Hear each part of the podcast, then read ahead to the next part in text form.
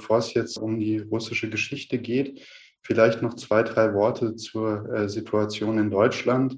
Es gibt ja gerade eigentlich überall auf der Welt Demonstrationen und Solidaritätsaktionen. Es gibt äh, von der EU beschlossene Sanktionen gegen Russland.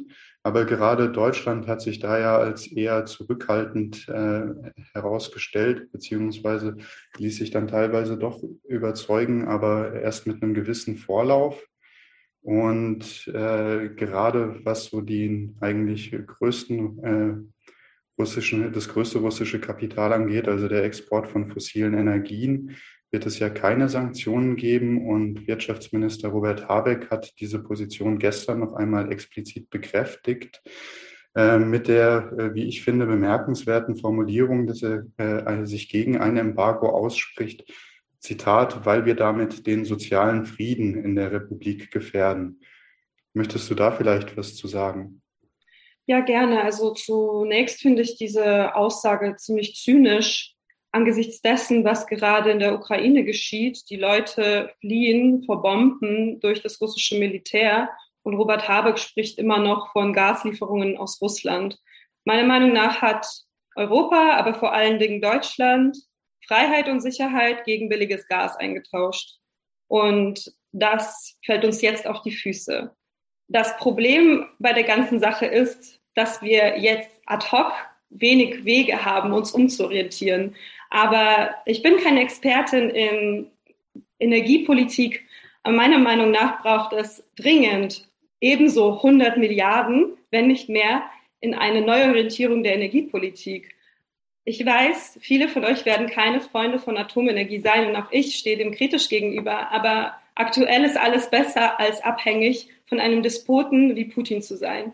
Und natürlich sollten wir unbedingt in erneuerbare Energien investieren und das so schnell wie möglich. Ja, jetzt sind ja gerade die deutsch-russischen Wirtschaftsbeziehungen nochmal besonders intensiv. Und es, äh, denke ich, wird über den Verlauf des Abends auch gelegentlich nochmal durchscheinen bei der Einordnung von verschiedenen Aspekten. Was mich jetzt am Anfang mal sehr interessieren würde, ist, dass wenn ich äh, aus einem total subjektiven Verhältnis überlege, äh, wie ich die Berichterstattung über Putin in den vergangenen Jahren wahrgenommen habe in deutschen Medien, dann war die allgemeine Tendenz zwar schon so, dass er immer als autoritärer Machtpolitiker dargestellt wurde oder sehr überwiegend, aber dabei immer relativ rational oder pragmatisch dargestellt wurde. Jetzt häufen sich ja auch Berichte über gewisse Essays, die seinen Namen tragen oder auch seine mitunter geschichtsrevisionistischen Positionen. Und ist es da aus deiner Sicht eher so, dass bei Putin selbst in der Denkweise ein Wandel stattgefunden hat oder dass es schon immer sehr sonderbare Ansichten gab, die halt sehr vernachlässigt wurden oder mit äh, viel Umwegen uminterpretiert? Also er hat sich auf jeden Fall radikalisiert in den Jahren seit seinem Machtantritt. Zum Beispiel hat er Anfang der 2000er Jahre noch versprochen öffentlich, dass er die Krim nicht anrühren wird und dass er ähm, die Staatlichkeit der Ukraine achten wird. Aber am 12. Juli 2021 erschien in der Zeit ein Essay von Putin, den man auch perfekt auf Deutsch nachlesen konnte, wo er davon spricht, dass er die Ukrainer und die Russen als ein Volk betrachtet. Es gab so viel geschichtsrevisionistische Thesen darin, aber niemand hat diese ernst genommen. Man hat Putin immer als einen sehr besonnenen, kühlen Pragmatiker angesehen, der dennoch an wirtschaftlichen Verhandlungen mit dem Westen ähm, interessiert ist. Aber was uns seine Aktionen jetzt zeigen, ist eigentlich Folgendes. Und zwar, dass er nicht nur gegen die Ukraine kämpft, sondern gegen die ganze Welt. Er, er kämpft gegen die Demokratie, er achtet die Demokratie nicht. Er, er, er hatte mal die, den Zerfall der Sowjetunion als die größte geopolitische Katastrophe ja. des 20. Jahrhunderts bezeichnet. Dieser Meinung ist er noch immer. Und er möchte als Messias, er sieht sich selbst als Messias, der in die Geschichte eingreifen und diese wieder rückgängig machen will. Das ist meine Meinung über Putin. Und ich glaube, das Problem ist auch, dass in den höchsten Kreisen, er hat zwei, drei enge Berater, die sind alle seiner Meinung. Und selbst in der Duma sind, auch wenn nicht alle komplett seiner Meinung sind, ist es extrem schwer, ihm zu widersprechen. Man hat das ja auch alleine gesehen bei den Abstimmungen, ob man die Volksrepubliken, Donetsk und Luhansk, anerkennen soll. Es gab keine einzige Gegenstimme. Und er hat seine Abgeordneten sozusagen vorgeführt, dass sie ihm ähm, Zustimmung geben. Und das alles wurde live gesendet. Also ja, ähm, das Problem ist, dass man nicht mehr zu ihm durchringt. Er hat ein abgeschlossenes Weltbild, das durch nichts mehr zu verrücken ist. Und die einzige Frage, die jetzt noch bleibt, ist, wie weit er bereit ist zu gehen und welches Risiko er einnehmen wird, äh, er eingehen wird, um sein Weltbild durchzusetzen. Da kommen wir natürlich ja. auch auf Atomwaffen zu sprechen.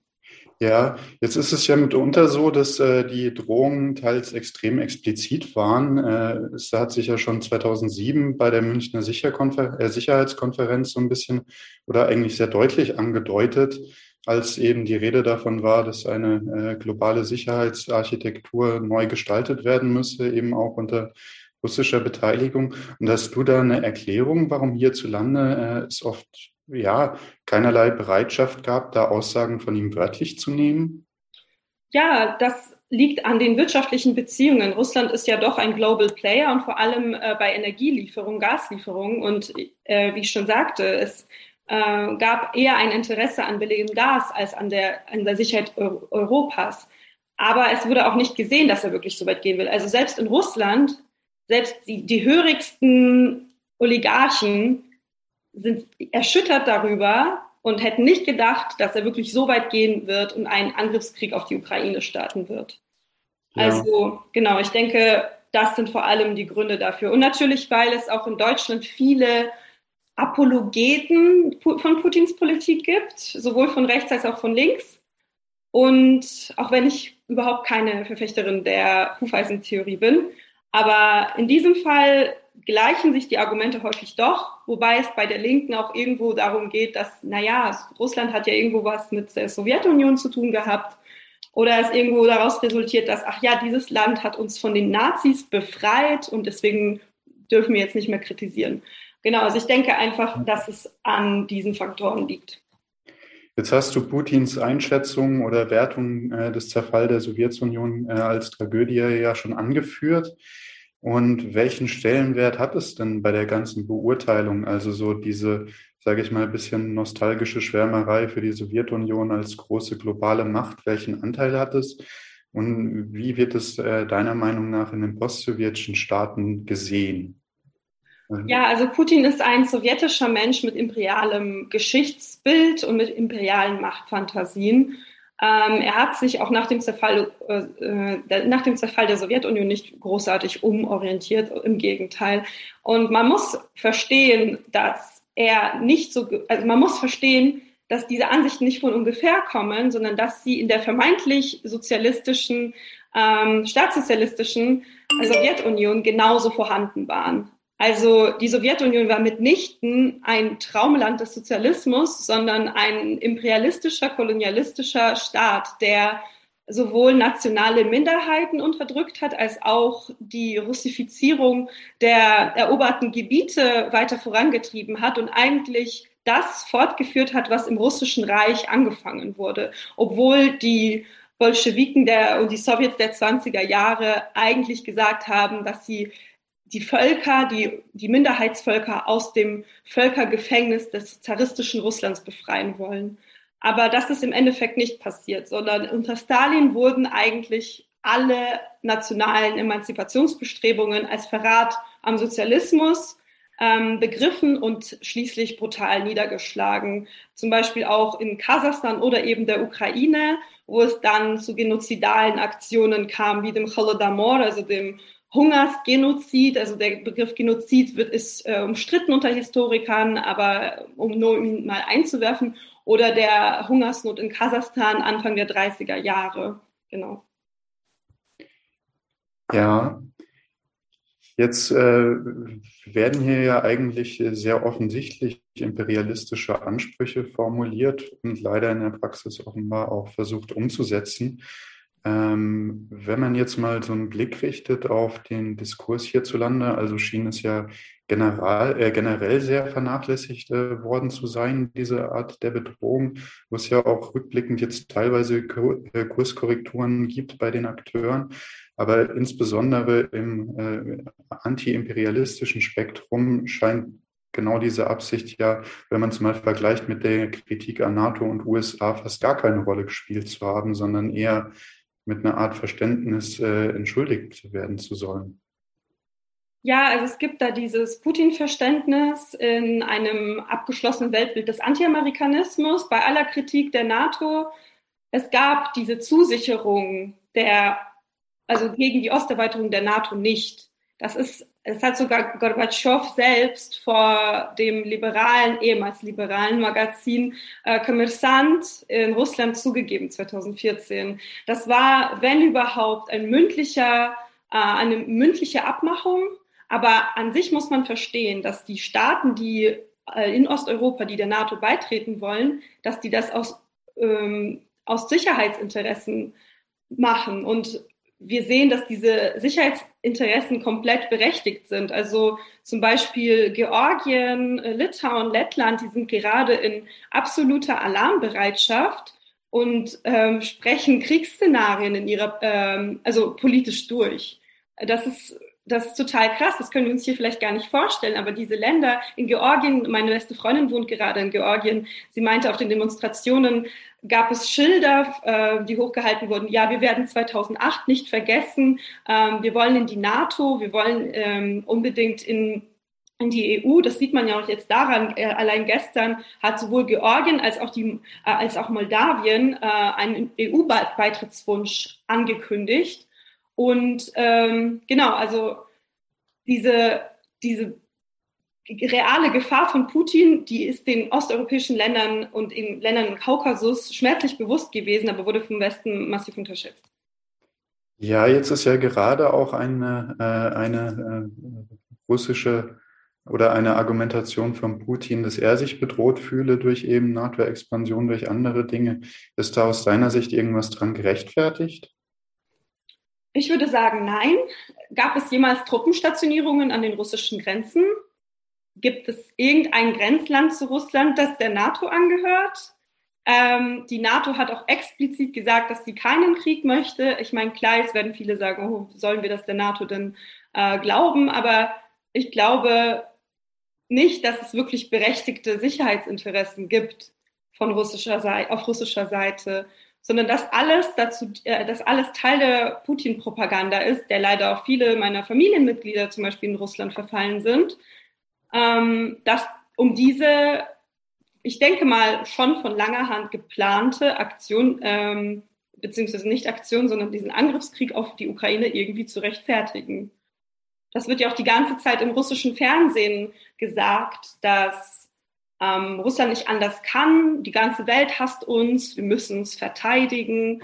Ähm, es werden dafür auch gerne jetzt Fälle von antislawistischer Diskriminierung herangezogen, die sich jetzt in Deutschland und anderen äh, westeuropäischen Ländern häufen. Und das alles dient der Putin-Propaganda, um zu sagen, seht ihr, alle hassen uns, sie wollen uns vernichten und deswegen werden wir sie vernichten.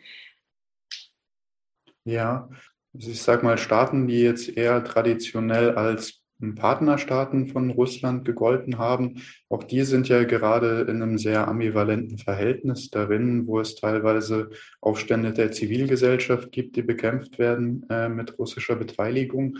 Äh, aber es teilweise ja wohl auch eine Art Identifikation mit einem größeren Russland zu geben scheint. Äh, da wäre meine Frage jetzt ein bisschen so, ähm, welchen, welchen, äh, welche Anreize soll es denn gerade für Staaten geben, mit Russland zu kooperieren, was jetzt so eigentlich überall auf der Welt unter Druck gerät, wirtschaftlich isoliert werden soll, was eben, wo große Teile der Wirtschaft von fossilen Energien abhängen, die eher als Auslaufmodell taugen und ähm, ja, auch der Waffenexport als großer Sektor wahrscheinlich vor Probleme kommen wird. Und was, was äh, wäre denn diesen Staaten überhaupt anzubieten, abgesehen von irgendwie diesem romantisch verklärten Bild einer, einer äh, Großmacht mit äh, Weltgestaltungsansprüchen? Na, aktuell tatsächlich nichts mehr. Also es wenden sich ja wirklich alle Investoren und alle Firmen und Staaten, sogar die rechtsextremen und rechtspopulistischen Regierungen, die Russland äh, unterstützt haben oder Putin unterstützt haben, ähm, die wenden sich allesamt von Russland gerade ab. Und das ist, die ganzen Sanktionen wirken ja, die treffen ähm, sowohl die Oligarchen als auch vor allem natürlich die Zivilbevölkerung. Äh, die Zivilbevölkerung war Putin schon immer egal, die Oligarchen eigentlich nicht, aber ähm, scheinbar interessiert ihn nicht mal mehr ihr, ihre Unterstützung, sondern er setzt gerade lediglich darauf, äh, sein Weltbild zu verwirklichen. Und ähm, Staaten wie Belarus zum Beispiel und Kasachstan, also wir hatten ja die ähm, Proteste in Belarus im Sommer, die Revolution in Belarus ähm, im Sommer 2020 im August, die dann mit Hilfe russischer Spezialeinsatzkräfte niedergeschlagen wurde oder jetzt in Kasachstan der blutige Januar, wie er in Kasachstan auch genannt wird, ähm, wo die Proteste, die vor allen Dingen ähm, von ArbeiterInnen angeführt wurden, äh, zumindest am Anfang, äh, die ebenfalls durch russische sogenannte Friedenstruppen niedergeschlagen wurden, blutig niedergeschlagen mit über 200 Toten und über 10.000 Verhafteten, denen teilweise lebenslänglich droht. Diese Staaten werden natürlich auch von Autokraten, äh, Lukaschenka ist ein Diktator äh, in Belarus, also äh, braucht man gar nicht mehr Autokrat zu nennen. Ähm, die werden natürlich auch von solchen Menschen, die ein ähnliches Mindset haben, wie Putin regiert. Und die haben natürlich ein Interesse daran, ähm, ihre Macht zu erhalten. Aber ich denke nicht, dass Putin, wenn er gerade Lust darauf hat, auch davor zurückschrecken wird, sich Belarus einzuverleiben. Also ich finde nicht, dass das ein sehr abwegiges Szenario ist. Er hat ja dort schon, äh, also er hat ja dort schon Truppen äh, stationiert, macht militärische Übungen und Lukaschenka ist nicht viel mehr als eine Marionette Putins, die er installieren kann, aber die er auch wieder abinstallieren kann, wenn es ihm nicht mehr passt. Deswegen würde ich sagen, aktuell diese Sicherheitsbedürfnisse dieser Diktatoren, das ist vielleicht der einzige Grund, um mit Russland zusammenzuarbeiten, und Gas. Aber selbst China ist ja nicht mehr, steht ja nicht mehr komplett hinter Russland. Es sind eigentlich nur noch, ich glaube, fünf Diktaturen, die Putin äh, ihren Support ausgesprochen haben. Ich glaube sogar nur vier und einer davon wäre Russland selbst, aber mhm. genau. Ähm, genau. Es sind jetzt ziemlich viele Fragen reingekommen. Es geht einmal um die Aufrüstung in Deutschland, es geht einmal um die Perspektiven für die Demokratie in Russland, es geht einmal um die Bedeutung des Kalten Krieges. Äh, und das sind alles Fragen, die ich sehr wichtig finde. Ich würde sie vielleicht ein bisschen nach hinten verlagern. Also wir werden noch darauf eingehen, äh, würden vielleicht nur den aktuellen Blog noch mal ein bisschen fortschreiben. Was ich jetzt relativ interessant finde, ist so die äh, alten klassischen Imperialismus-Thesen gehen ja von einer Unterwerfung aus, die auch wirtschaftlich lukrativ ist für das imperialistische Land. Aber gerade sowas scheint ja bei der Ukraine eigentlich nicht erwartbar zu sein, dass das äh, ein, ein großes Plusgeschäft würde, selbst im Fall einer erfolgreichen Eroberung, was ja jetzt auch große Hürden und Widerstände und äh, eben äh, Widerstand äh, gibt. Ähm, also ist es da überhaupt irgendwie ein treffender Charakter oder äh, eine treffende Einschätzung oder wären diese ganzen Thesen vielleicht mal von vorne bis hinten auf den Prüfstand zu stellen? Ja, also ich glaube nicht, dass es irgendwie um die wirtschaftliche Leistung der Ukraine geht. Es, es, es geht hierbei wirklich allein, einzig und allein um Putins imperiale Träume. Ähm, die Ukraine ist die Kornkammer, nicht nur für Russland, auch für viele andere Staaten. Das ist natürlich ähm, lukrativ für Putin.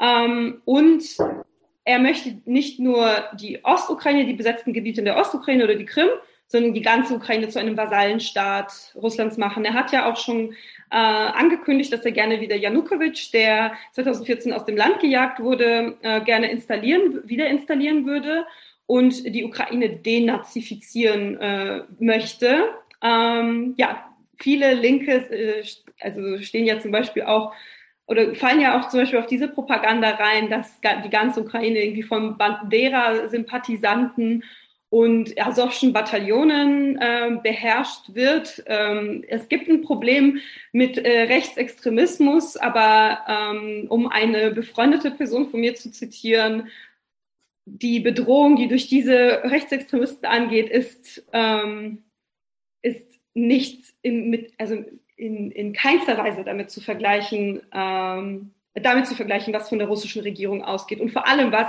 wie die Zustände in der Ukraine sein werden, wenn die russische Regierung sie sich wirklich einverleibt haben sollte.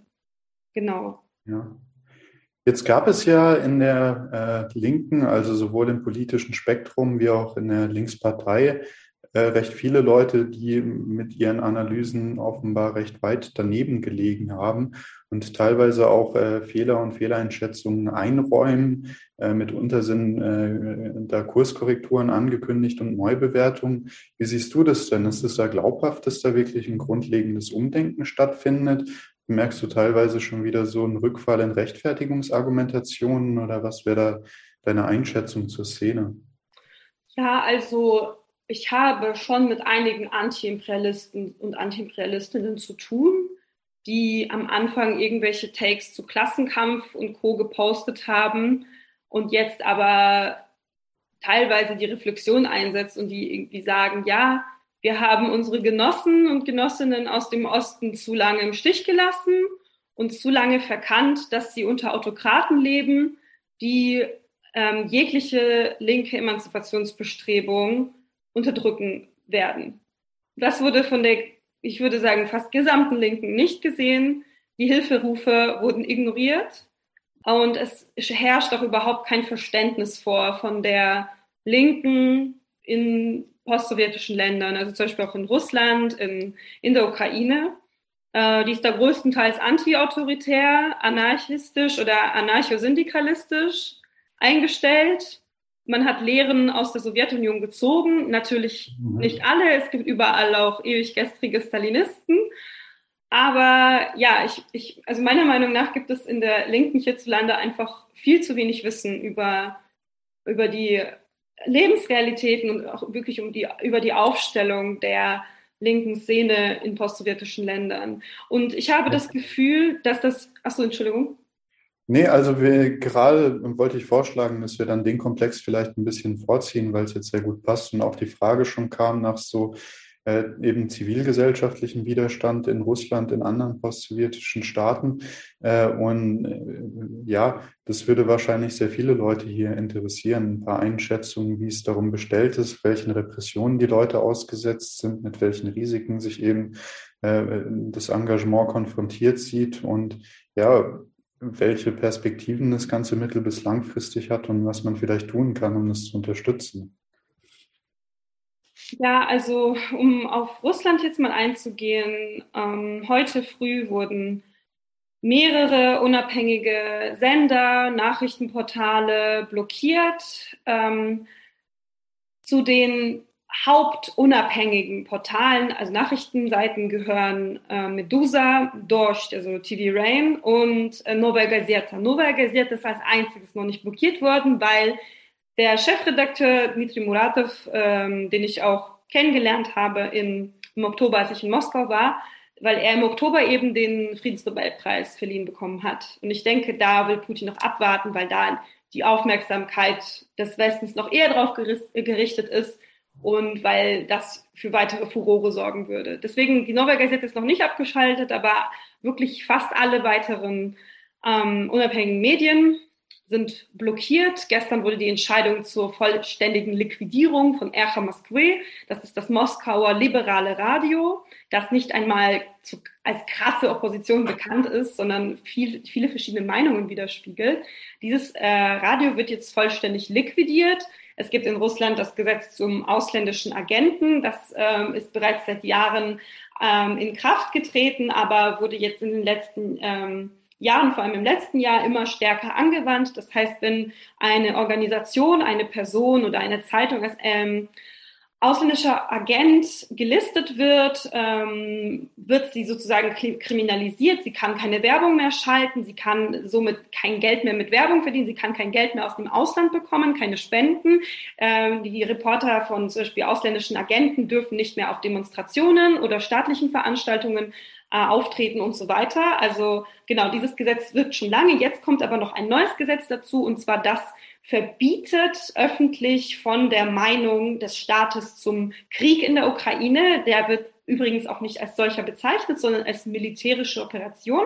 Wenn man den Krieg als Krieg bezeichnet, was jetzt zum Beispiel Ercha Moskwy getan hat oder Dost ähm, oder Medusa, dann muss man mit 15 Jahren Haft rechnen.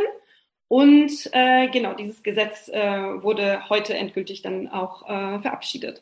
Und äh, außerdem gibt es ein Gesetz zum Extremismus, was ebenfalls mit 15 oder 20 Jahren, äh, also 15 oder 20 Jahre Haft ähm, droht. Und zwar, wenn man auf die Straße geht und das irgendwie in Verbindung gebracht werden kann zu extremistischen Organisationen. Zu extremistischen Organisationen gehören aber zum Beispiel auch schon die, ähm, ja, die Wahlkampagne, die Gruppe von Nawalny. Nawalny, ähm, manch einer mag ihn vielleicht nicht, manch einer eher schon, aber Nawalny ist mitnichten ein Extremist. Und Nawalny ist eine wichtige Figur, die die russische Opposition gegen Putin geeint hat, weswegen er ja auch einen Giftanschlag erlitten hat, weil, Putin, weil er Putin gefährlich geworden ist. Und ähm, genau, Nawalny hat zum Beispiel auch zu Demonstrationen in Russland aufgerufen, aber ähm, alle, die daran teilnehmen, können jetzt äh, als Extremisten verklagt werden.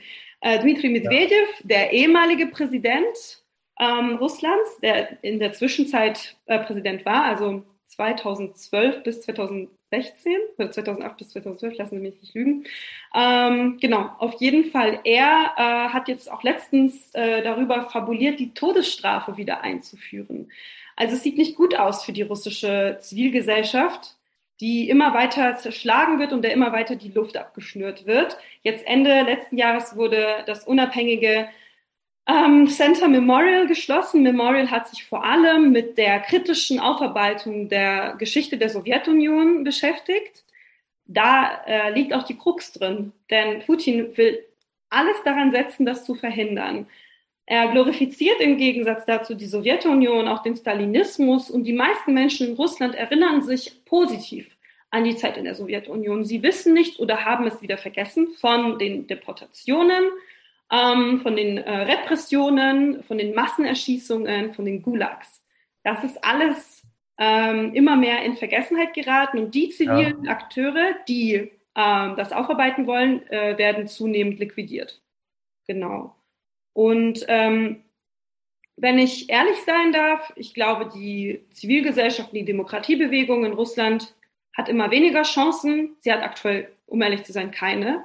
Dieses Land verwandelt sich mit jedem Tag mehr in eine totalitäre Diktatur, die wirklich alle demokratischen Institutionen nach und nach abschafft. Die Leute brauchen mittlerweile ein mhm. VPN, um ins Internet zu können, um irgendwie noch kritische Informationen zu beziehen. Viele Leute reisen aus, viele Leute ähm, wollen das Land verlassen, weil sie auch Angst haben, im Gefängnis zu landen, du kannst mittlerweile, meine Freundin Daria Sirienko, die feministische Aktivistin ist in Moskau, war jetzt für 15 Tage im Gefängnis, weil sie einen Post im Internet abgesetzt hat, wo sie ähm, Nawalny unterstützt hat. Also es geht mittlerweile so weit, dass du nichts mehr frei sagen darfst, ohne um dein Leben oder deine Freiheit zu fürchten.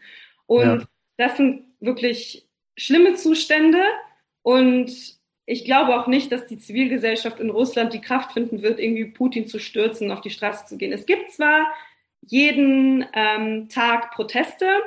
Ähm, mittlerweile sind über 8000 Leute verhaftet worden. Es gibt jeden Tag Antikriegsproteste gegen die russische Invasion in mehreren russischen, über 60 Städten. Ähm, genau. Aber die Leute werden wahllos ähm, in die Polizeiautos geschubst mit ganz ja. Viel Polizeigewalt. Ja, es ist wirklich, es ist wirklich zum Heulen. Es hat jetzt einige Fragen wieder gegeben. Ich würde versuchen, ein bisschen Ordnung reinzubringen, was sich vielleicht ganz gut anschließen lässt. Und zwar hast du ja vorhin erwähnt, dass selbst unter Oligarchen und äh, ehemaligen Putin-Unterstützern dieser Krieg äh, als äh, rote Linie äh, gewertet wird.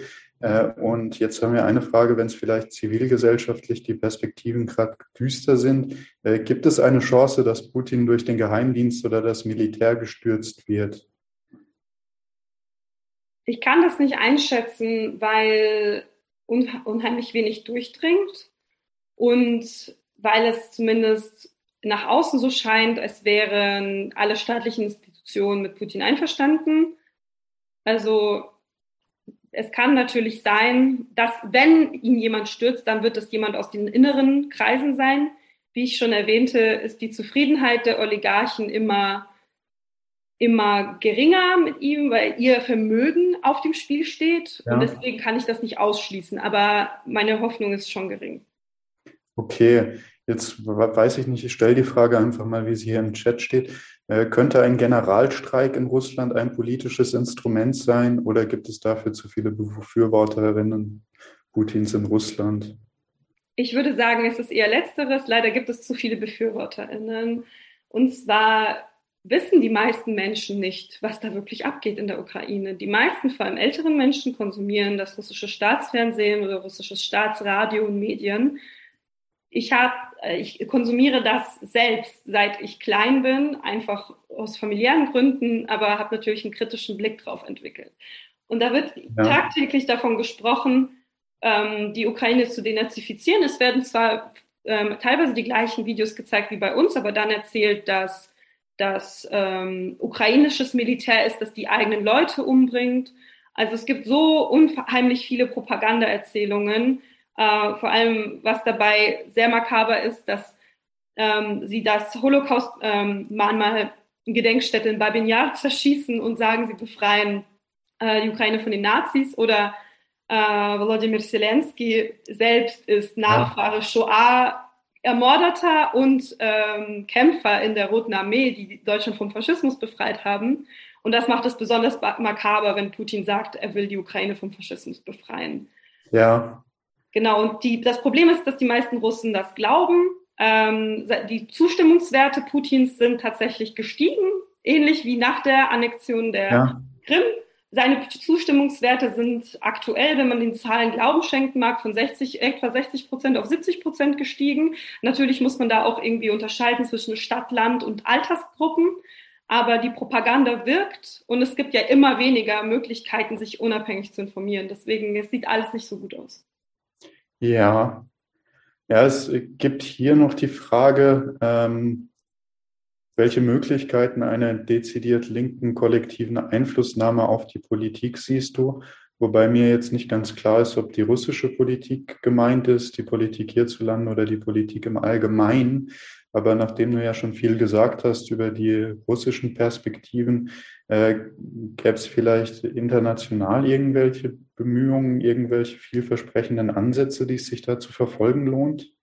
In der Linken leider nicht. Also das muss ich ehrlich sagen, obwohl ich mich selber als links äh, bezeichne. Äh, die letzten Wochen waren schmerzhaft als Post-Ost-Person in der Linken, weil einfach, wie gesagt, kein Verständnis von der osteuropäischen Realität besteht und weil ähm, es die ganze Zeit eine Symmetrie, die ganze Zeit eine Symmetrie hergestellt wird zwischen ähm, dem US-NATO-Imperialismus und Putin. Hält die NATO die Ukraine besetzt? Hat die NATO die Ukraine angegriffen? Nein und nein. Wie gesagt, ich habe auch Kontakt mit äh, linken Stimmen in der Ukraine, die selbst kritisch der NATO gegenüberstehen und sagen, würden wir uns jetzt der NATO anschließen oder in die NATO eintreten, würden wir um die Souveränität des ukrainischen Volkes fürchten, auf lange Sicht. Auf kurze Sicht aber die Zustimmungswerte in der Ukraine zu einem Beitritt in die NATO lagen vor Beginn des Krieges bei 70 Prozent. Aktuell dürften diese bei über 90 liegen. Und auch Linke sagen, please NATO close the Ukrainian sky es gerade, der Himmel ist die schwächste Zone des ukrainischen Militärs, ja. Die, die Luftabwehr, und deswegen gibt es gerade sogar aus der Linken diese Bitten. Und man muss verstehen, bei all unserer Theorie und bei all unseren Klassenbegriffen, wir müssen diese Theoriebegriffe immer zu überdenken und auf die wirklich ja. realpolitischen Verhältnisse anwenden, anstatt ideologische Worthülsen zu reproduzieren. Und das tut die Linke aktuell nicht. Und deswegen sehe ich da nicht wirklich viel progressives Potenzial aktuell, außer in einigen wenigen Bewegungen. Okay, also es gibt sogar einen Dank für die ehrliche Antwort im Chat. Das ist ja auch positiv zu sehen. Ähm, es gibt einmal die Detailfrage, ähm, wer hat die Zustimmungswerte gemessen? Also da wird es wahrscheinlich um das gehen. Gibt es da irgendwie innerhalb von Russland noch unabhängige äh, Institute oder ist sowieso davon auszugehen, dass 90 Prozent Zustimmung Mindesterwartung sind? Oder wie kommen diese Werte da zustande? Ja, es gibt das unabhängige Zentrum Levada, also es ist ein Meinungsforschungsinstitut und das misst sowas immer. Also natürlich muss man auch äh, bedenken, okay, wie ähm, wie ehrlich antworten die Leute, wenn man sie auf der Straße fragt, aber Levada kann man eigentlich immer gut, ganz gut vertrauen bei den Einschätzungen. Und diese Zahlen wurden bei einer der letzten Sendungen, die ich von Echo Moskau hören durfte, auch ähm, erwähnt. Und die kann okay. man auch bei einigen deutschen Medien nachlesen. Ja, genau. Aber das ist leider die traurige Realität. Ich wollte es auch selbst erstmal nicht glauben. Ja. Jetzt passend dazu gibt es noch eine Frage nach Sanktionen. Äh, ich schätze, damit ist vor allem, sind vor allem diejenigen gemeint, die die Bevölkerung in Russland treffen, wahrscheinlich auch sowas wie Ausschluss von Athletinnen und irgendwelchen Leistungssportlerinnen bei äh, Ereignissen. Äh, wie groß schätzt du die Gefahr ein, dass durch Verschlechterung der Lebensverhältnisse in Russland ein nationalistisches Wir gegen die Gefühl gestärkt wird? Und vielleicht äh, auch, auch äh, als Gegenteil davon, ist denn davon auszugehen, dass solche Sanktionen äh, den Druck auf die russische Regierung erhöhen könnten? Oder ist eher damit zu rechnen, dass es halt diesen Nationalmythos in die Hände spielt? Mm, ja, ich bin geteilter Meinung zu Sanktionen, weil natürlich habe ich viele Verwandte und Freunde, die darunter leiden. Aber um es wirklich als Journalistin zu sagen und als äh, Person, die neutral die Situation analysiert, bin ich absolut für Sanktionen aber vor allem für Sanktionen, die die oberste Schicht treffen in Russland. Also es wurden ja jetzt zum Beispiel Sanktionen gegen führende Oligarchen, gegen die äh, ja. reichsten Oligarchen, Politiker verhängt. Die finde ich wirkungsvoll. Ähm, genau. Ähm, Sanktionen gegen die Zivilbevölkerung. Wir sehen bereits seit Jahren, dass Putin sich nicht für das Wohlergehen der Zivilbevölkerung interessiert. Zuvor hat er sich schon für das Wohlergehen in Anführungszeichen der Oligarchen beziehungsweise ihre Zufriedenheit mit ihm interessiert.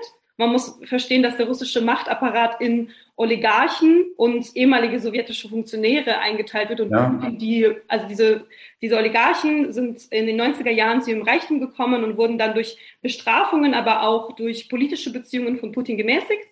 Genau. Ähm, und ich äh, dachte, also ich hätte früher gedacht, dass ihn das schon vielleicht umstimmen würde oder zumindest stutzig machen würde, wenn seine Vertrauten oder seine, seine Leute, seine Oligarchen, äh, wenn sie unzufrieden mit ihm sind. Aber aktuell gibt es zunächst einmal eine Angst, diese Unzufriedenheit zu zeigen. Ja. Und zweitens äh, ist Putin, er, ist, er macht komplett zu. Ihn, ihn, interessiert das nicht. Also ihm geht es wirklich nur um diesen Angriffskrieg.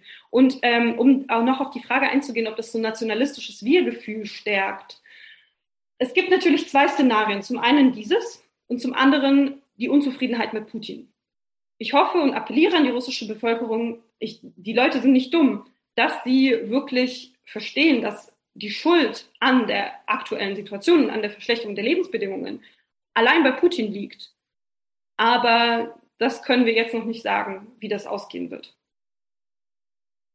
Ja, wir haben jetzt im Chat schon zwei Fragen dazu bekommen zur möglichen NATO-Intervention. Äh, ob das was wäre, was du eher befürworten könntest, eher nicht, oder was da deine Sichtweise drauf ist? Ja, ich würde es befürworten, sage ich ganz ehrlich. Ich finde, man sollte diesen Krieg aktuell mit allen Mitteln stoppen und dann nicht irgendwelche ideologischen äh, Konflikte oder ja, zwischen Ost und West oder sonstiges herbeizufantasieren, sondern ich bin vertrete, also ich befürworte alle Mittel. Mir ist jedes Mittel recht, ja. um diese Massenmord an der ukrainischen Bevölkerung zu stoppen. Danach können wir darüber reden, ob wir, äh, beziehungsweise die Ukraine sollte darüber reden und die Ukraine sollte entscheiden, ob sie der NATO beitreten äh, will oder nicht. Diese Beitritts, dieser Beitrittswunsch ist ja wirklich erst seit 2014 ähm, real geworden. Ja. Zuvor war dieser Beitrittswunsch nicht vorhanden. Nach äh, Georgien 2008 ist ähm, überhaupt dieser, ähm, diese Anfrage von der NATO an die Ukraine gewesen, ja, wollt ihr nicht vielleicht beitreten? 2014, erst nachdem die nationale Integrität wirklich bedroht wurde und verletzt wurde von der Ukraine, erst seitdem gibt es diesen Beitrittswunsch, der total berechtigt ist. Und deswegen aktuell mir geht es wirklich nur darum, die Leute dort zu retten und diesen Krieg mit allen Mitteln zu stoppen. Das ist auch ein Problem. Ich wollte noch ein bisschen darauf eingehen, ähm, welche linke Apologetik es hier ist. Wir sind dann ziemlich schnell zur russischen Zivilgesellschaft übergegangen. Ja. Aber im linken Lager gibt es ja nicht nur die radikalen Anti-Imperialisten, die den Anti-Amerikanismus, äh, in ihrem Anti-Amerikanismus jegliche Aggression und Imperialismus auf US-Seite verorten, sondern es gibt ja auch diese Pazifisten, also die Friedensbewegung, die sich teilweise mit so Altmarxisten überlappt aber die zum Beispiel gegen Waffenlieferungen aufsteht. Erst gestern gab es einen Vorfall in Gießen, wo einem ukrainischen äh, Menschen das Mikrofon abgedreht wurde, weil er äh, sich für Waffenlieferungen ab, äh, ausgesprochen hat, weil sein Land bombardiert wird. Und äh, auch am Sonntag in Berlin bei der Friedensdemo wurde das Witsche-Kollektiv, was hier seit Wochen die ähm, Demonstrationen für die Ukraine organisiert, wurde es von der großen Friedensdemo ausgeschlossen, weil sie Defensivwaffen fordern. Und es ist wirklich unglaublich, dass sich Deutsche anmaßen, deutsche Linke anmaßen, ähm, besser für die Ukraine zu wissen, was sie jetzt braucht. Es ist einfach eine totale utopische Träumerei, wenn ich ehrlich sein darf, weil es hat, es, es, ist doch klar geworden in den letzten Wochen und Monaten, dass Putin ein Despot ist, der sich nicht an den Verhandlungstisch setzen möchte und äh, den man mich nicht mit netten Worten und Deeskalation beschwichtigen kann. Und ja. wenn die andere Seite nicht am Pazifismus interessiert ist, wieso sollten wir ihr dann mit Pazifismus begegnen? So sehr ich auch gegen Krieg bin, so sehr ich auch gegen Waffen bin, aber es ist total fern der Realität, zu sagen, keine Waffen für die Ukraine. Dann gibt es auch noch so eine pop-antideutsche Strömung, die sich teilweise mit diesem, ähm, mit diesem Pazifismus überlappt. Keine deutschen Waffen und deutsche Söldner in der Ukraine.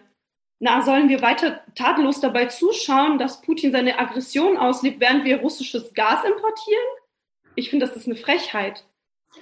Ja, es hat ja auch sehr lang gedauert, bis alleine einfache Helme geliefert werden konnten. Also das hatte ja sehr viel Vorlauf. Ähm, ich hätte gleich noch eine Anschlussfrage, aber vielleicht eine kurz mit reinzunehmen. Ähm, Im Chat war, da ging es vorhin darum, dass du äh, dir eher wenig Lösungsansätze von der politischen Linken hier versprichst, mit einigen wenigen Bewegungen. Ähm, und da wird nun gefragt, ähm, bei diesen einigen wenigen Bewegungen, die ein Potenzial für gute linke hätten, ob du da Beispiele nennen kannst,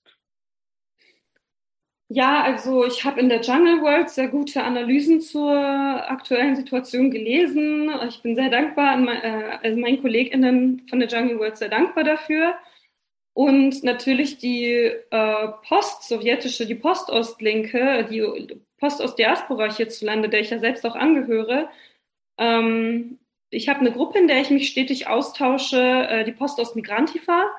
Äh, wir fühlen uns einfach von überall her gerade ausgeschlossen und unverstanden. Ja. Weil man zum einen die UkrainerInnen und generell Osteuropäer als weiß und privilegiert begreift. Also ich finde das auch total ähm, hirnrissig von einem Privileg zu sprechen, wenn das Land gerade bombardiert wird und die Leute aus ihren ja. Häusern flüchten müssen. Also so, so viel dazu. Und auch antislawischen Rassismus irgendwie nicht als äh, Diskriminierungsform anerkennen und noch nie was dazu, da, da, äh, dazu gehört haben, weil sie in einem dichotomen Weltbild äh, versunken sind. Ähm, ja, zum einen das und ähm, ja, genau, also die sozusagen die, Post, die postsowjetische Linke und die Antideutschen, muss ich ehrlich sagen gerade, ja. Ja, also gerade dieses Unverstandenwerden innerhalb der osteuropäisch äh, geprägten Linken, ist es was, was tatsächlich jetzt was ganz Neues ist oder wo man sich vielleicht auch blöd vorkommt, wenn man seit Jahren auf bestimmte Aggressionen hinweist, die eintreten könnten oder sehr wahrscheinlich eintreten werden, aber es dann so offenbar auch nicht ganz ernst genommen wird? Ja, das ist nichts Neues, das ist ein altes okay. Phänomen, aber das war jetzt eine Zäsur, weil ja. am 24., als der Krieg begann, bin ich im Wedding zunächst auf eine Kundgebung gegangen, die von Unteilbar Bündnis organisiert wurde, wo ein Punkt stand auf dem Flugblatt zu Russland und zu Stopp den Angriffskrieg in Russland und alle drei weiteren Punkte waren zur NATO. Und ich habe direkt kehrt gemacht, weil das wirklich ich finde das makaber und fern der, der aktuellen Realität auf die NATO hinzuweisen, wenn die Aggression allein von Putin ausgeht. Das müssten Leute ja. verstehen. Ich finde es auch generell immer sehr sonderbar, wenn man erstmal so ein bisschen einräumt, okay, wir haben was falsch eingeschätzt, aber zwei Minuten später weiß man wieder genau, wie die Welt funktioniert und welche Analysen äh, griffig was begreifen wollen. Ähm, was jetzt auch schon verschiedenfach angeklungen ist hier im Chat und es ist, glaube ich, eine der diffizilsten Fragen ist, dass ja jetzt kürzlich ähm, äh, eine sehr, sehr große deutsche Aufrüstung beschlossen wurde mit 100 äh, Milliarden, die als Sondervermögen zur Verfügung gestellt werden sollen. Und das ist sowas, äh, was wir auch intern bei Emma und Fritz diskutiert haben und denen zu keiner richtigen Antwort gekommen sind, weil einerseits, äh, ja, hat man saumäßig mulmige Gefühle bei so einer massiven deutschen Aufrüstung.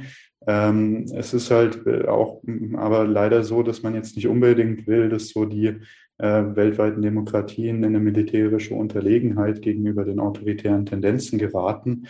Und dadurch ist das Ganze so ein bisschen komisch. Und ähm, ich bin halt einerseits äh, verwundert über die Geschwindigkeit, wie schnell das Ganze gegangen ist. Das ist so anscheinend über Nacht oder binnen weniger Tage möglich scheint, es auf den Weg zu bringen.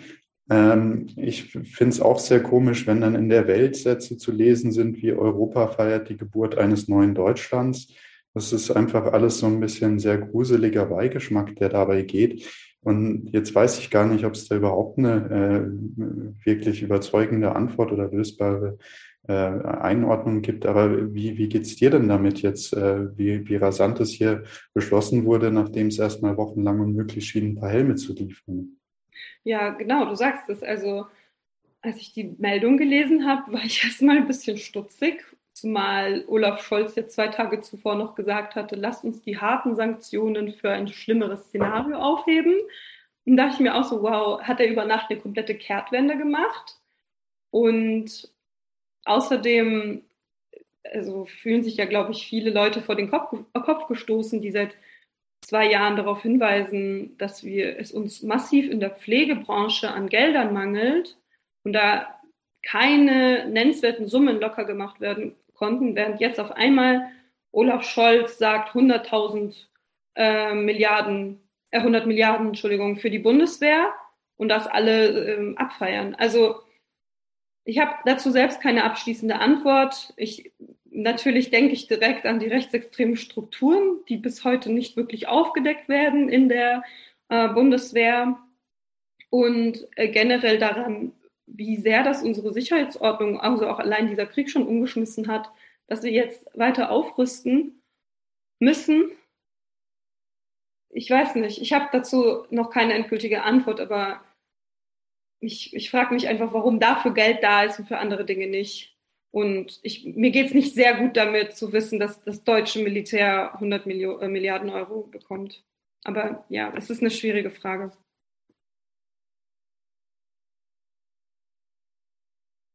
Ja, also ich denke, das äh, geht in eine ähnliche Richtung, aber vielleicht nochmal aus einem leicht anderen Aspekt. Äh, hier gibt es die Frage, gibt es eine Möglichkeit, die Menschen in der Ukraine zu unterstützen, ohne in die Aufrüstungslogik und Rhetorik einzusteigen, die aktuell von ganz rechts bis in das liberale und sozialdemokratische Spektrum hinein hochkochen? Ja, gibt es. Also es gibt zum Beispiel in der Ukraine auch das LGBT-Militär oder das Antifa-Militär, die, äh, das Antifa-Militär, die brauchen gerade auch dringend Waffen ähm, und äh, Schutzwesten, äh, äh, schusssichere Westen. Also wenn das damit gemeint ist, ähm, dann ja, also es gibt auf jeden Fall diese Möglichkeiten. Natürlich Flüchtlingsorganisationen ähm, zu unterstützen, aber wenn man wirklich äh, das Militär vor Ort in der Ukraine unterstützen will, man kann auch einfach an sich an das ukrainische Militär spenden, aber es gibt eben auch ähm, antifaschistische Bataillone. Das eine ist in äh, Kiew und das LGBT-Militär, das wurde 2018 gegründet, um eben ja, Homophobie, die natürlich im Militär grassiert, genauso wie äh, ja, Transphobie, Queerphobie, ähm, um der zu entgehen. Und also die gibt es auf Instagram, schaut euch die gerne an. Und wer, ich, ich weiß gerade nicht den genauen Namen von dem antifaschistischen äh, Militär. Da hat Katharina König-Preuß letztens was dazu geteilt. Da könnte man bei ihr auf der Seite nachschauen. Die ist von der Linken in Thüringen. Ja. Was so eine Frage ist, und ich habe auch noch kein, kein richtig abgeschlossenes Urteil dabei, aber äh, mal angenommen, äh, es, also es ist ja fest davon auszugehen, dass egal was passiert, jetzt weltweit äh, ziemlich kräftig aufgerüstet wird. Und da ist so ein Gedanke ein bisschen, wo das Ganze hinführen soll, weil es natürlich jetzt, äh, wie man sieht, auch äh, Invasionen und Angriffskriege gibt. Aber so abgesehen von der Truppenführung mit Menschen hat sich äh, Kriegsführung ja ziemlich entpersonalisiert, also von Drohnen oder auch so, dass ja bereits das bestehende Arsenal an weltweit verfügbaren Atomwaffen ausreichen würde, um den ganzen Planeten in einen nuklearen Winter zu bomben. Und das ist so ein bisschen was, das hast du vorhin ja kurz anklingen lassen und glaube ich eine Sorge, die gerade sehr viele Leute haben, dass es ja die Warnung von Putin oder die Aussage gegeben hat, dass die äh, Atomstreitkräfte in Alarmbereitschaft versetzt werden. Und ist es so, so eine Art Drohung, die, äh, die halt äh, ja als Verhandlungsmasse eingesetzt wird? Oder muss man auch da davon ausgehen, dass man ihn besser wörtlich nehmen sollte und dass so eine ja, Gefahr real ist, auch wenn damit zu rechnen ist, dass Vergeltungsschläge halt auch Russland äh, treffen können? Ich würde Putin auf jeden Fall beim Wort nehmen. Wir haben gesehen, dass es falsch war, ihn nicht beim Wort zu nehmen. Und ich würde nicht ausschließen, dass wenn die Ukraine sich immer noch wacker schlägt und tapfer hält, wie jetzt, äh, ich meine, Putin wollte einen Blitzkrieg und Kiew und die Ukraine in wenigen Stunden oder Tagen einnehmen. Das hat er nicht geschafft. Er hat die ukrainische Armee massiv unterschätzt, genauso wie er die eigene überschätzt hat. Und ich denke, er wird versuchen, Kiew mit allen Mitteln einzunehmen und sein Ziel zu erreichen. Und deswegen kann ich leider nicht ausschließen, dass er eventuell Atomwaffen einsetzen wird auf dem Gebiet der Ukraine. Und die Ukraine, also die NATO wird tatsächlich nicht antworten können, weil die Ukraine kein Mitglied der NATO ist. Und deswegen stellt sich natürlich die Frage, wie man darauf antwortet. Also wir sind gerade in einer sehr, es scheint fast ausweglosen Situation, weil wir einen Despoten haben zu lange gewähren lassen. Und ich muss sagen, ich habe noch keine wirkliche Vorstellung davon, wie diese neue Weltordnung, wo alle aufrüsten, allesamt gegeneinander, wie das aussehen wird. Aber es ist beängstigend. Ich habe mal sowas, das weiß ich auch nicht, wie seriös das Ganze zu bewerten ist. Es ist äh, nur ein Twitter-Thread gewesen, aber da ging es so ein bisschen um die Befehlskette im Fall eines Nuklearstreiks. Das ist eben nicht die alleinige äh, Entscheidung von Putin ist, da Sachen zu drücken, sondern dass andere eben Teile des Codes eingeben müssen. Ist da irgendwie damit zu rechnen, dass sich Leute querstellen könnten oder ist dieser ganze Apparat so autoritär zugeschnitten, dass halt alle mit so viel äh, zu rechnen haben, dass sie dann halt doch vielleicht so eine Sache mittragen? Ja, die Leute haben aktuell Angst, ihre Jobs zu kündigen, also auch ähm, im Staatsapparat, weil das eigentlich, hm, ja, sagen wir jetzt nicht einem Todesurteil, aber einem Freiheitsentzug gleichkommt, weil sie dann zu viel wissen. Also ich mag zum Beispiel dieses, äh, diese Putin-Hitler-Vergleiche nicht. Das finde ich ja. richtig schlimm. Das sind für mich, ähm, vor allem wenn, wenn sie dann von Friedensbewegungen von Deutschen kommen, dann hat das für mich eher mehr mit einer Selbstentlastung äh, der eigenen Nation zu tun. Uh, endlich sind die anderen die bösen Faschos und jetzt können wir uh, endlich einen Schlussstrich drüber ziehen, also sowas Schuldabwehren, das hat das für mich. Ja, aber, ja, aber man kann Putin durchaus mit Stalin vergleichen, ähm, den er ja auch in vielen Hinsichten glorifiziert. Und ich denke schon, dass äh, das System, was jetzt in Russland, äh, was es in Russland gibt, dass es schon äh, immer mehr dem Stalinistischen gleicht, nur dass äh, wir in Russland einen äh, Kapitalismus haben und in, äh, unter Stalin Staatssozialismus, aber dieses autoritäre, totalitäre gleicht sich immer mehr. Deswegen, ja, ich denke, es bedarf unheimlichen Mut, sich gegen ihn zu stellen, aber halt die ja. meisten Leute werden es nicht tun, weil die, die haben ja Kinder, die haben eine Familie, die haben viel zu verlieren. Die haben auch Geld zu verlieren. Die bekommen ja unheimliche Gehälter, während äh, es in Russland einen unheimlichen eine unheimliche Kluft zwischen Arm und Reich gibt und auch nicht so viele soziale, also kaum soziale Stützen oder soziale Programme, ähm, verdient ja die ganze Regierung extrem viel Geld. Und Putin gibt denen nicht allzu viele Gründe, aufzuhören, sich gegen ihn zu stellen. Wieso sollten sie denn, wenn sie und ihre Familien gut leben? Man muss auch dazu sagen, dass in Russland so diese Atomisierung der Gesellschaft viel weiter vorangeschritten ist als im Westen. Also klar, wir haben hier im Kapitalismus auch eine atomisierte Gesellschaft, ähm, aber es gibt auch Studien dazu, dass sie in Russland noch größer ist. Ähm, nach dem Zerfall der Sowjetunion, weil die Leute das Vertrauen verloren haben in staatliche Strukturen ineinander und die Leute auch nie wirklich gelernt haben, wie es ist, politische Teilhabe zu erfahren und wirklich demokratisch zu sein und sich selbst als Bürger, Bürgerin wahrzunehmen und die eigen, eigenen bürgerlichen Rechte äh, einzufordern. Und deswegen gibt es auch äh, nicht wirklich irgendwie so einen gesellschaftlichen Zusammenhalt, sondern jeder lebt für sich und seine Familie. Und ähm, wenn nicht die eigene Familie bedroht ist, dann hält man sich zumeist raus, auch weil man verängstigt ist, aber auch weil man apathisch ist. Mhm. Ja. Es gab vorhin noch die Frage, das hätte ich vielleicht geschickter anschließen können, aber ob du noch irgendeine Möglichkeit siehst, die Eigenstaatlichkeit der Ukraine in der Zukunft zu retten oder ob das äh, aus aktueller Perspektive höchstwahrscheinlich verloren scheint. Ich ich will mir nicht anmaßen, darüber ein Urteil ja. zu fällen. Wenn Putin immer noch an der Macht bleibt, dann sehe ich nicht viele Perspektiven. Aber wenn nicht mehr, dann können wir weiter gucken. Okay. Ich würde noch mal die Runde aufrufen. Also es sind sehr, sehr viele Fragen reingekommen, teils auch Kommentare und Statements. Ich konnte leider nicht alles berücksichtigen. Ich würde noch mal alle aufrufen, wenn ihr noch was habt, dann stellt es jetzt gerne. Ich hätte noch einen Punkt vorbereitet, der mir auch recht wichtig ist.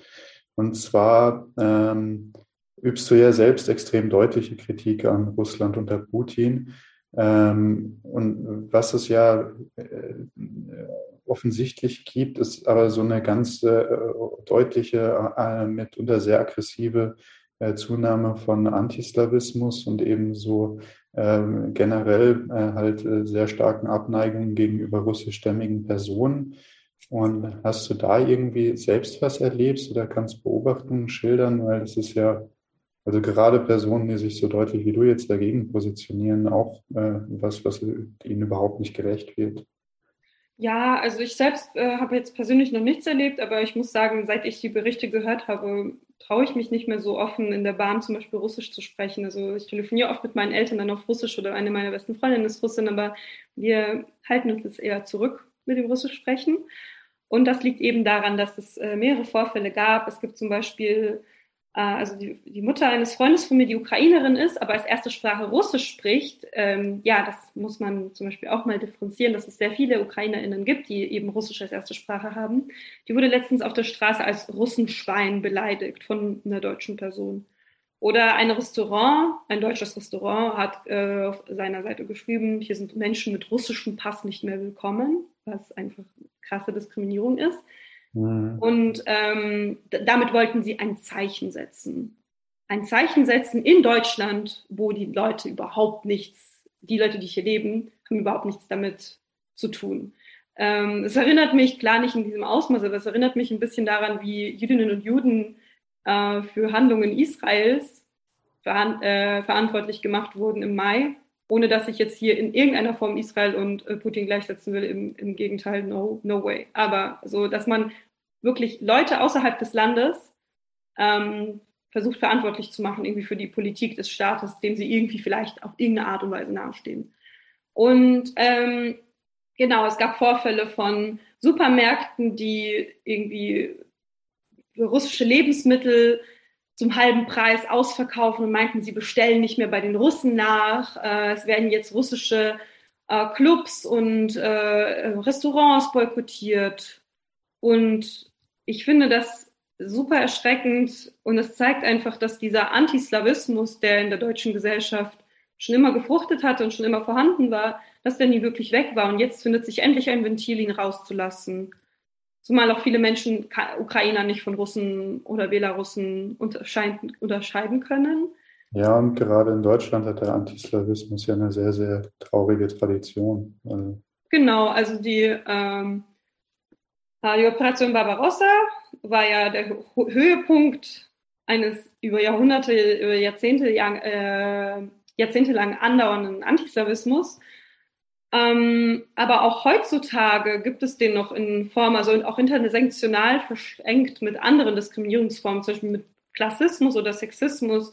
Äh, zum Beispiel Sexismus in der Form, dass russische Frauen extrem sexualisiert werden oder häufig äh, hierzulande als billige, geldgeile Huren wahrgenommen werden äh, die hinter dem Geld der reichen deutschen Männer her sind. Viele osteuropäische Frauen arbeiten zum Beispiel auch in der Prostitution. Das tun sie aber nicht aus irgendwie Emanzipation, wie es gerne die Apologeten von Sexarbeit sagen, sondern äh, weil sie Opfer von Human Trafficking geworden sind oder weil sie eben aus Geldnot äh, zu diesen Schritten greifen müssen. Und ähm, zum anderen natürlich auch Klassismus. Also es gibt ja sehr viel Arbeits- und Armutsmigration aus Osteuropa und ähm, das, ich würde sagen, Privileg ist nicht ein gut, ein, kein, kein gutes Wort, aber viele osteuropäische Menschen sind sozusagen white passing, das heißt, sie werden nicht auf Anhieb als äh, Fremde erkannt, aber sobald der Akzent irgendwie sichtbar wird oder der Name, ähm, dann geht die antislawische Gewalt los. Es gab zum Beispiel auch in den 2000ern äh, ein 2000 ein Mord an einem äh, russischstämmigen oder osteuropastämmigen Migranten hier. Es gab auch einen Anschlag auf, in den 2000ern, glaube ich, war das auf ein, ähm, auf ein Sprachzentrum, wo osteuropäische Migranten ähm, die Sprache, die deutsche Sprache lernen sollten. Äh, genau, also diese Gewalt ist häufig nicht, nicht sichtbar im äh, Weltbild vieler Deutscher, aber auch vieler Linker, weil Linke, äh, auf, viele Linke aufgehört haben zu denken nach dem Satz, es gibt keinen Rassismus gegen Weiße. Und diese, diese Rassismus gegen Weiße Sache, das, das ist vielleicht auf die US-amerikanische Realität anwendbar, aber nicht hierzulande, wo wir, wo wir Sinti und Roma haben und äh, viele Menschen aus Osteuropa ähm, Jüdinnen und Juden und auch äh, um irgendwie zu, zu gucken, die Ukraine ist eine multiethnische Gesellschaft. Äh, zum Beispiel leben sehr viele Jüdinnen und Juden in der Ukraine, aber auch äh, Musliminnen und Muslime, Krim-Tataren zum Beispiel. Ähm, ja, es wird, es wird nicht gesehen und es wird sehr häufig ein sehr dichotomes Weltbild bedient. Ja, danke für die, für die sehr deutlichen Aussagen. Ähm, ja, es sind jetzt noch einige Fragen ähm, reingekommen. Manche lassen sich davon, glaube ich, einfacher beantworten als andere. Ich würde mal äh, hier eine stellen, die, ähm, glaube ich, recht schnell zu beantworten ist. Beobachtest du eine stärkere Militar Militarisierung in Deutschland seit dem Beginn des Krieges? Ja, klar. Also eben, ja. weil 100, 100 Milliarden Euro jetzt für die Aufrüstung locker gemacht wurden. Ja, ich denke auch, das ist recht deutlich bemerkbar, auch in der Rhetorik äh, von vielen Lagern. Ja, zum Beispiel sind auch ähm, deutsche Neonazis teilweise in die Ukraine ausgereist, um zu kämpfen. Aber, also es handelt sich nur um ein paar wenige. Aber auch, ähm, es gibt auch unter deutschen Rechtsextremen starken Russland-Support. Da sind die zum Beispiel sehr gespalten. Die sind auch bereit, militärisch da zu kämpfen. Ja, es gibt ja eine Frage, die auch viel Zuspruch bekommen hat. Ähm, ist wirklich allein Putin verantwortlich oder nicht auch die Oligarchen, ein Teil des Militärs und einige andere gesellschaftliche Gruppen? Müssen wir nicht auch Strukturen hinterfragen, statt die Sache so zu personalisieren? Ja, selbstverständlich. Also die Strukturen, wie sie, wie sie in Russland vorhanden sind, haben dazu geführt, dass Putin überhaupt äh, so viel Macht bekommen konnte. Aber aktuell denke ich, dass die Entscheidung, wirklich diesen Krieg zu beginnen und vom Zaum zu brechen, dass die allein bei ihm lag. Also klar lässt er sich beraten, aber auch diese, es gibt ja wirklich diese Bilder von diesem Tisch, wo er sitzt, dann ist da ganz lange nichts. Und dann sind da all die anderen Abgeordneten und seine Berater. Das zeigt auch diese Kluft, dass er wirklich der Messias ist, der alles entscheidet und danach kommen die anderen. Und das, ich finde, dass es in den letzten Monaten nochmal, hat es nochmal deutlich zugenommen. Natürlich, klar, die Strukturen sind zu kritisieren, dass es keinerlei demokratische Strukturen gibt, äh, dass alles unterdrückt wird, dass äh, das Militär ähm, kein Recht auf Meinungsfreiheit, die Oligarchen, die ihn gedeckt haben, wie gesagt, ich habe ja vorhin auch schon auf den ähm, Machtapparat in Russland rekurriert, der von, ähm, also der unter anderem von Oligarchen getragen wurde. Aber ja, diese Unterstützung könnte Putin jetzt verlieren, genau. Was ich noch äh, sehr interessant finde, ist eine Frage, ähm, inwiefern ist die Manifestation des antislawischen Rassismus auch ein Schuldabwehrreflex, um nicht mehr das, Bose, mehr das böse Volk zu sein, beziehungsweise das böse Volk auf die Russinnen zu verlagern? Ja, das ist eine sehr gute Frage und ähm, darauf bin ich ja kurz auch schon eingegangen, eben durch diese Hitler-Vergleiche, dass man endlich einen Schlussstrich jetzt zieht ähm, über die deutsche historische Schuld und jetzt endlich ähm, die anderen Schuld tragen, die Russen. Dass die Russen die neuen Faschisten sind. Äh, genau, ein äh, Freund von mir hat auch erzählt, er stand am, äh, am Straßenrand, hat sich relativ laut mit seinem Kumpel auf Russisch unterhalten, wurde ihm aus dem Auto äh, hinterhergerufen, ja, ihr Faschisten. Ich glaube schon, dass es sehr doll diesen Schuldabwehrkomplex bedient und wir werden auch noch die Auswirkungen davon sehen. Ich ich habe, um ehrlich zu sein, ich schaue mit ein bisschen Beklommenheit und Angst darauf. Vor allem, weil ich sagen würde, dass in Deutschland zumindest die Mehrheit der russischsprachigen Bevölkerung Putin nicht unterstützt. Äh, was sich zum Beispiel auch in Berlin an den Wahlen gezeigt hat zur Änderung der Verfassung 2020, die von Putin initiiert wurde. Mm, ja, es gibt hier unterschiedliche Minderheiten, die russischsprachig sind, zum Beispiel Russlanddeutschen, weisen eher eine Nähe zu Putin auf als jetzt ähm, ja andere russischsprachige Minderheiten. Aber an sich ja möchte ich einfach alle inbrünstig darum bitten, zu differenzieren und wirklich irgendwie kritisch zu hinterfragen, woher dieser Hass auf Russen als auf einmal kommt und das, ob das jetzt wirklich die Solidarität ist, die die UkrainerInnen brauchen oder ob es eher was mit einem äh, egoistischen Schulterwehrkomplex zu tun hat.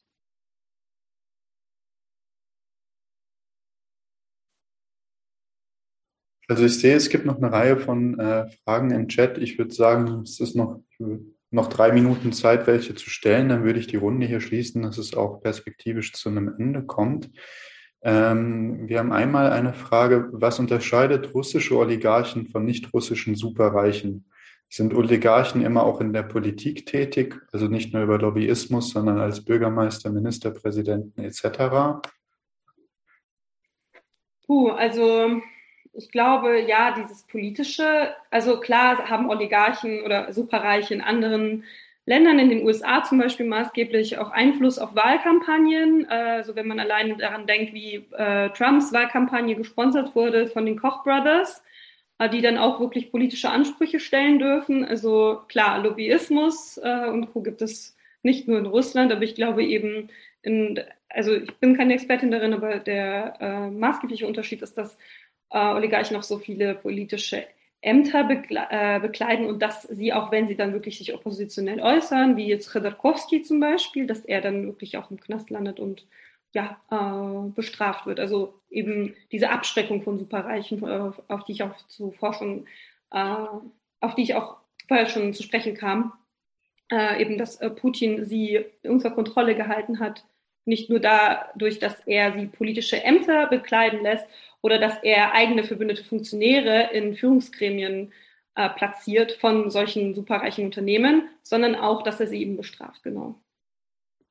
Jetzt gibt es hier zwei Fragen, die sich äh, mit dem russischen Militär bzw. Soldaten befassen.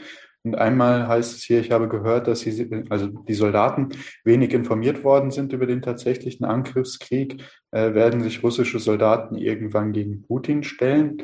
Da gab es ja schon ein paar Einschätzungen zu dir, aber gerne trotzdem was zu sagen. Und die andere Frage in dem Zusammenhang ist, gibt es bestätigte Informationen über Deserteure auf der russischen Seite? Ähm, ja, also sehr gute Frage. Es gibt sie. Ich bin auch, äh, also ich habe jetzt in meiner Telegram-Gruppe auch eine Gruppe gesehen, ähm, auf die ver äh, verlinkt wurde für russische Deserteure, was die tun können, um auszureisen. Ähm, es gibt gerade auch also es gibt gerade ja auch die Überlegung, den Kriegszustand in Russland einzuführen, also äh, Военное положение heißt es, und das heißt, dass dann die Ausreise von ähm, Menschen aus dem Land, die nicht mehr in Russland sein wollen, und darunter sind da zum Beispiel auch viele, die dann in den Kriegsdienst müssten, dass die dann verwehrt wird. Und es gibt schon viele, viele Reservisten oder ähm, junge Männer, die mal in der Armee waren. Es gibt ja die Wehrpflicht die jetzt Briefe nach Hause bekommen, ja, macht euch mal gefasst darauf, wir werden bald an, einziehen. Und äh, der Wunsch ist natürlich nicht so groß, äh, vor allem bei denjenigen, die gesehen haben, was passiert. Es gibt Berichte darüber, dass die jungen Männer, es sind ja häufig 18-, 19-Jährige, die da in der Ukraine ankommen und die überhaupt nicht wissen, was sie da tun sollen und die dann weinend irgendwelche Videos aufnehmen oder ihre Mutter anrufen sagen, wir wissen nicht, was wir hier tun sollen. Man sagt, wir sollen das Land vom Faschismus befreien, aber wir müssen hier friedliche Zivilisten ermorden. Solche Berichte häufen sich. Äh, es gibt auch Berichte von Russen, die sich ergeben, aber das sind leider, leider einzelne, einzelne Vorfälle. Und ich glaube natürlich auch, dass der russische Staat alles daran setzt, ähm, dass diese Informationen nicht durchsickern. Genau, also es gab unbestätigte Informationen von 5000 Aufständischen, aber ich konnte keine zweite Quelle finden, die das irgendwie bestätigt. Und äh, ja, das, man muss auch verstehen, äh, Putin wird, äh, er, die Männer werden ihm nicht zu schade sein. Das ist für, diese Leute sind für ihn Kanonenfutter. Es gibt auch Berichte darüber, dass äh, sozusagen mobile Krematorien an den Grenzen der Ukraine stehen, wo man dann die Körper der gefallenen Soldaten hereinschaufelt oder dass ähm, es mobile Kühlhäuser gibt, also Kühlwegen, wo die Körper reingeschaltet werden. Und äh, Anfang Februar wurde auch ähm, wurde auch nochmal über sogenannte Bratski Magile, also Brüdergräber gesprochen, wo dann die Soldaten verscharrt werden sollen und dass man das nochmal neu justiert, wie man die eigentlich aufbaut, was der Status davon ist. Komisch, ne? dass das im Februar gemacht wurde. Mhm. Also lässt tief blicken. Ähm, ja, das menschliche Leben, das Leben eines Individuums ist in Russland nicht wert, nichts wert, für Putin nichts wert und das zeigt dieser Angriffskrieg auch nochmal. Okay. Ich hätte noch eine Frage, die, glaube ich, vor dem Schluss der Fragerunde hereingekommen ist. Ähm, ich vermute, es wäre so ein bisschen was, wo man äh, eine abendfüllende Diskussion zuführen könnte. Ich stelle sie mal, vielleicht fällt dir trotzdem was ein. Ähm, Du sprachst von der Notwendigkeit, versteinerte linke Analysekategorien, die kritisiert und weiterentwickelt werden müssen, um nicht in Apologien zu verfallen. Wie? Welche bereits vorhandenen Ansätze siehst du, an die sich gut anknüpfen lässt? Ja, ich sehe eben die Ein äh, Ansätze zu sagen, also wirklich Fehler einzugestehen und zu sagen, ja, wir haben da zu wenig hingeguckt.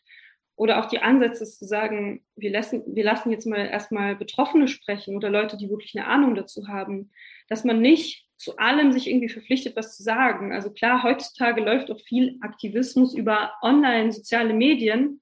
Und ich habe so viele Leute gesehen, die am ersten Tag des Krieges, obwohl sie noch nie irgendwas zu Osteuropa geschrieben haben, auf einmal eine perfekte Analyse zum Klassenkampf und in der Ukraine gepostet haben.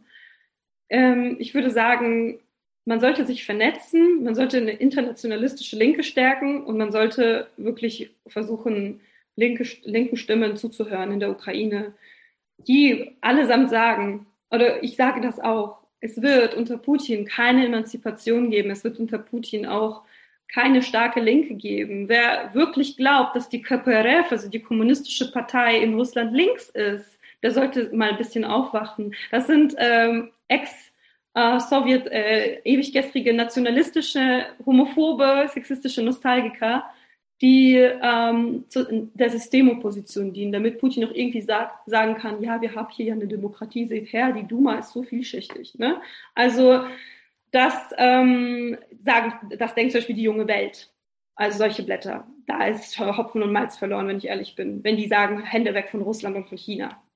Man sollte, wie gesagt, Linken zuhören ähm, und ich glaube tatsächlich, dass eine Emanzipation und eine wirklich starke linke Bewegung aus, ausschließlich erwachsen kann ähm, in einem bürgerlich-liberalen Staat, wo die, wo die Menschenrechte geachtet werden und äh, bürgerliche Rechte und Rechte eines Individuums geachtet werden. Nur da können wir uns emanzipieren und deswegen strebt ja die Ukraine auch nach Westen.